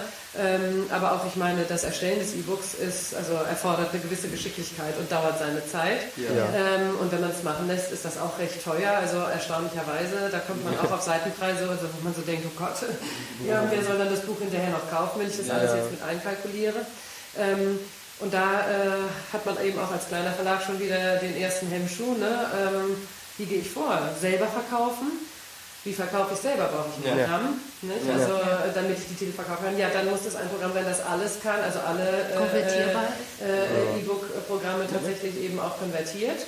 Ja. Und ähm, oder gehe ich an die einzelnen Plattformen? Gehe ich direkt zu Amazon, zahle denen je nachdem, im besten Falle 30 Prozent, vielleicht aber auch 70, wenn es nicht so gut läuft. Oder Tonico. Ja, da geht es auch, äh, geht's ja auch so Kont Kontributoren, die, die das, also auch schon wieder Zwischenhändler, wo wir vorhin auch schon genau. drüber geredet haben, die einfach, wo man einfach hingehen kann, aber die wollen dann auch schon wieder Geld Natürlich, haben. Natürlich, ja. das ist unser Problem. Nicht? Also wir äh, scheitern immer ja. an Zwischenhändlern. Ja. ja. Und als äh, Übersetzer kennen wir das auch, ja, weil der Übersetzer ist ja derjenige, der die Arbeit fertigt. Aber die wenigsten Übersetzer arbeiten so wie wir selbstständig. Ja. Also tatsächlich ja, ohne noch ein oder zwei Zwischenhändler dazwischen. Ja. ja? Und, ähm, und das, obwohl eben man eigentlich dann auch gar nicht mehr davon leben kann, wenn man eben zu viele Leute dazwischen hat. Ja, da wollen halt drei davon leben, statt nur einer. So ist es. Ja, das ist eben schwer zu, äh, umzusetzen. Ne? Also, ja, also äh, interessant, was da passiert und, und, und, und spannend, wie die Entwicklung ist. Äh, also mein, mein Zettel ist jetzt fertig. Also ich bin, ich bin am Ende. Wenn Sie noch was sagen wollen? Ja, wir können noch unsere neuen Projekte ankündigen. Ja, also bitte, sehr gerne. das, was wir jetzt veröffentlicht haben schon im Juni, das haben wir ja schon gesagt. Nicht? Also Sao Paulo Köln von Marcelo Nosselli, ein äh, interessanter ja, Kategorie Belletristik, äh, mhm. äh, Familienroman vielleicht, aber würde ich auch nicht sagen. Also es geht um mehr. auf jeden Fall eine interessante Sichtweise auf äh, das Thema äh, uneheliche Kinder aus Sicht eines jungen äh, brasilianischen Autors. Mhm. Äh, der eben auch teilweise, der Roman spielt eben auch teilweise in Köln und da finde ich, hat er eine sehr nette Geschichte sich ausgedacht und das auch äh, sprachlich sehr schön verpackt. Ja. Mhm. Ähm, das ist wie gesagt als E-Book erschienen, kann man für den Amazon Kindle kaufen. Auf mhm. weiteren Plattformen haben wir es bisher noch nicht, aber wir bieten es in VLB an, ja. äh, Verzeichnis lieferbarer Bücher. Dann unser nächstes Projekt ist äh, nochmal eine. Kurzgeschichtensammlung. Ja. ja 26 Autoren ja, also unbekannte Autoren meistens. Wir haben einige, die schon äh, bekannt sind in Brasilien, aber die wenigsten. Und da haben wir 13 Frauen und 13 äh, Männer. Ja. Haben wir versucht. Ja, genau. so, ja, wir wollten das, also wir wollten nicht nur, wir haben gemerkt, also äh, ratzfatz hat man bei so einer Anthologie äh, sehr viele männliche Schriftsteller ja. Also auch dieses Mal wollen wir das, das auf jeden Fall aus, ausgewogen haben. Mhm. Äh, einfach eben, um unterschiedliche Perspektiven zu zeigen. Ja. Also wir sind ja auch alle eben immer zwei, ja. mindestens. ähm, ja, und äh, da haben wir also wirklich auch Autoren gefunden, die zum Teil noch gar nicht äh, bekannt sind. Nicht? Also, da, aber also selbst auch in Brasilien. Genau, aber sehr interessant sind, also die äh, äh, ja, eben über das Internet sozusagen anfangen, ihre Texte so ein bisschen größerem Publikum zugänglich zu machen. Mhm. Und wo wir gesagt haben, Mensch, genau das ist das, was wir eigentlich suchen. Wir suchen junge Leute, die experimentieren und äh, ja, wo wir uns eben an diesem Experiment beteiligen können und sagen können, wir gucken mal, wie kommt das denn hier bei uns an und in welcher ja. Form könnte man das äh, veröffentlichen auch. Ja, ne? ja. ja, das ist es. Ja, das ist es. Und ja, ansonsten, die anderen Dinge sind noch nicht weit genug gediehen, gediehen als dass wir äh, ja. Aber, aber, äh, aber man, man, man sieht, sie, sie machen weiter, sie sind dabei, sie wollen. Oh ja, ja, ja. Also, ihr, also ihr, ihr, ihr Projekt, Ihre Idee, die Sie schon im Studium praktisch hatten, das stehen Sie voll noch dahinter, also trotz aller Schwierigkeiten. Da stehen wir voll dahinter. Ja. Also da stehen wir voll dahinter. Ähm, ab und zu ne, äh, sagen wir, Mensch, ja. Aber ärgert man sich, ne? Ja. Jetzt muss mal wieder Geld reinkommen, aber äh, dann sagen wir nein, wir machen weiter, weil das ist eine, wie gesagt, wir sprechen zurzeit eine Nische an. Äh, wer weiß, vielleicht bleibt es auch so. Was wir eben hoffen, ist, wie gesagt, dass äh, sich auch die Bandbreite, was das Alter betrifft, unserer mhm. Leser eben, dass sich das, also oder Leser brasilianische Literatur betrifft, dass sich das eben einfach äh, erweitert, ja, dass wir eben vermehrt junge Leute ansprechen und eben auch Literatur äh, bringen, die vielleicht nicht ganz gewöhnlich ist, äh, ja. Äh, aber die eben auch vielleicht mal äh, ja, junge Leute wieder begeistern könnte, ja, mhm. oder sie zu neuen anderen Werken inspirieren ja. könnte. Ne? Also das. Äh, genau, das hoffen wir. das hoffen wir, ja, genau. Ja, wir haben auch vor, also das, weiß nicht, ob wir das sagen wollen, Carla, noch, oder? Wir haben auch vor, dass wir einen Wettbewerb äh, ah, ja, das kann man schon machen. Sagen, also schon, wir haben äh, mit äh, anderen brasilianischen Autoren zusammen, äh, da hat Carla einen sehr netten Kontakt geknüpft und äh, da haben wir über diese Möglichkeit gesprochen, auch eben das ja. Internet zu nutzen, dass man einen Literaturpreis sozusagen kreiert und vergibt. Ja. Und dann haben wir gedacht, Mensch, also das wäre doch viel sinnvoller, einen jungen, äh, vielversprechenden Autor mit einem Preis zu fördern, als jetzt Geld in eine Marketingfirma zu stecken, ja. die uns dafür versucht, eben äh, publik zu machen. Denn das war ja das, was wir gesagt haben, so ein bisschen unsere Philosophie ist, wollten wir eben möglichst verhindern. Und äh, das ist jetzt eben äh, das nächste Projekt, das wir parallel zu unseren Übersetzungen und den Veröffentlichungen weiter vorantreiben werden. Ähm, damit ja, wir aber mit der Absicht, dann doch diese Bücher zu veröffentlichen. Ja, ja natürlich. Also auf jeden Fall. Also wir möchten gerne deutsche und brasilianische Autoren und da muss auch also äh, das Brasilianische muss nicht also jetzt spezifisch brasilianisch sein, sondern eben halt ganz normale brasilianische äh, aktuelle Literatur, ja. aber auch eben deutsche äh, äh, Schriftsteller möchten wir da ansprechen, die nicht jetzt unbedingt über Brasilien schreiben, mhm. äh, sondern die vielleicht irgendein äh, ja, universelles Problem oder eine Sichtweise darstellen, mhm. die halt eben dann eben jetzt äh, Perspektive aus deutscher Sicht sozusagen vermittelt um auch den Brasilianern eben einfach vorzustellen, ja. ja also äh, unterschiedliche Facetten. Was sind die denn, die da jetzt da? Äh, was für äh, ja, Gedanken werden denn da so zu Papier gebracht? Ja, toll. Also man sieht, passiert ganz viel und, und sie sind Feuer und Flamme. Genau, das. wir sind Feuer und Flamme und ja. wollen das auch bleiben. Ja. Zum, zum Abschluss lernen wir noch ein bisschen Portugiesisch, wenn wir das wollen.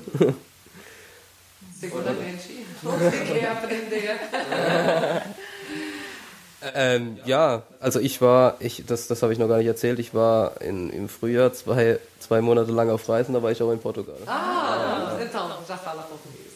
Nada, nada, impossível. Ich kann äh, guten Tag sagen und ich kann Danke sagen. Das, das war schon. Ja, Dann wissen Sie schon, ne, dass Danke sowohl männlich als auch weiblich ist. Ja. ja. Ich habe erst, man muss ja erstmal verstehen. Also es hat dann auch zwei Wochen gedauert, bis man mir gesagt hat, dass das so ist. Ja. Und dann hat es nochmal eine Woche gedauert, dass, dass das darauf ankommt, wer ich bin und nicht wer die Person ist. Ja, genau. Aber ja, äh, das sind so Lernerfahrungen. Es gibt da so kleine Tücken im ja, Portugiesischen, ja. aber ansonsten ist es eine sehr schöne Sprache, eine ja. wunderbare Sprache. Mhm. Und die man auch äh, jederzeit lernen kann. Also, Und auch, äh, ich würde auch behaupten, auch Portugiesisch kann man so eine Basis sich äh, erwerben äh, in der Volkshochschule oder mit einem mhm. Sprachkurs oder auch online äh, mit der man gut dann auch portugiesischsprachige ja. Länder bereisen kann. Denn, das finde ich, muss man auch noch sagen, äh, haben Sie in Portugal äh, bestimmt auch so erlebt, die portugiesischsprachigen Menschen auf der Welt sind eigentlich immer total glücklich, wenn jemand kommt und versucht, versucht es, ja. ja, wirklich, ja. Äh Wobei man auch in Portugal gemerkt hat, aber das ist auch geschichtlich bedingt, dass da eigentlich jeder Englisch kann. Also es war wirklich so, man ist da aufgeschlagen und jeder konnte Englisch. Aber sie haben sich wirklich sehr gefreut, wenn man es wenigstens probiert hat. Genau, das ist es. Also das ist es. Also mit, ja. äh, man kann mit den Portugiesen natürlich problemlos Englisch sprechen. Ja. Aber ich denke, es ist immer auch schön, wenn man eben zeigt, dass man ja, dass man die Sprache und somit eben die Kultur und das Volk also mhm. schätzt. Nicht? Ja. Also, ja. Und äh, da wollte ich nur sagen, eben das äh, stellen sich die meisten Leute, denke ich, so nicht vor so wie auch äh, Rentner noch Englisch und Französisch lernen könnten, ja. die auch Portugiesisch lernen. Also ja, Portugiesisch ist kein, keine äh, äh, unerlernbare Sprache, nicht? Also, äh, sondern ja, absolut empfehlenswert. Und nicht so exotisch, wie man denkt. Also, ja, das ist genau, ja, ja, genau. Also wer Französisch oh. kann, und, äh, der wird schon vielleicht da haben. Ja, ja. ja. sich an die Struktur zu gewöhnen. Ja, das ist doch mal ein wunderbarer äh, Schlussakkord gewesen. Ähm, Arara Verlag, Wiebke Augustin und äh, Carla Martin Sparosch Göse. Ähm, Arara Verlag im Internet. Genau. Arara-Verlag, glaube ich. www.arara-verlag.de Genau. Da findet man alle Informationen und ansonsten kann man uns auch jederzeit gerne anschreiben. Also wir äh, haben auch gerne mal Kontakt zu Schriftstellern, wie gesagt, auch zu anderen Übersetzern. Ja. Äh, auch wenn wir bisher noch nicht so viele äh, Übersetzer anstellen können. Ja. also, wunderbar. Dann äh, bedanke ich mich für das tolle Gespräch. Das waren die Kaffeesätze Nummer äh, 7. Wo ihr die Kaffeesätze findet, das wisst ihr ja, auf Facebook, auf Twitter und äh, auf der Seite. Ich bedanke mich ganz herzlich und ich hoffe, ihr seid auch nächstes Mal wieder dabei. Ähm, ja, das war's. Vielen Dank. Ja, herzlichen Dank. Muito obrigado. Obrigado. Obrigado. Tschüss.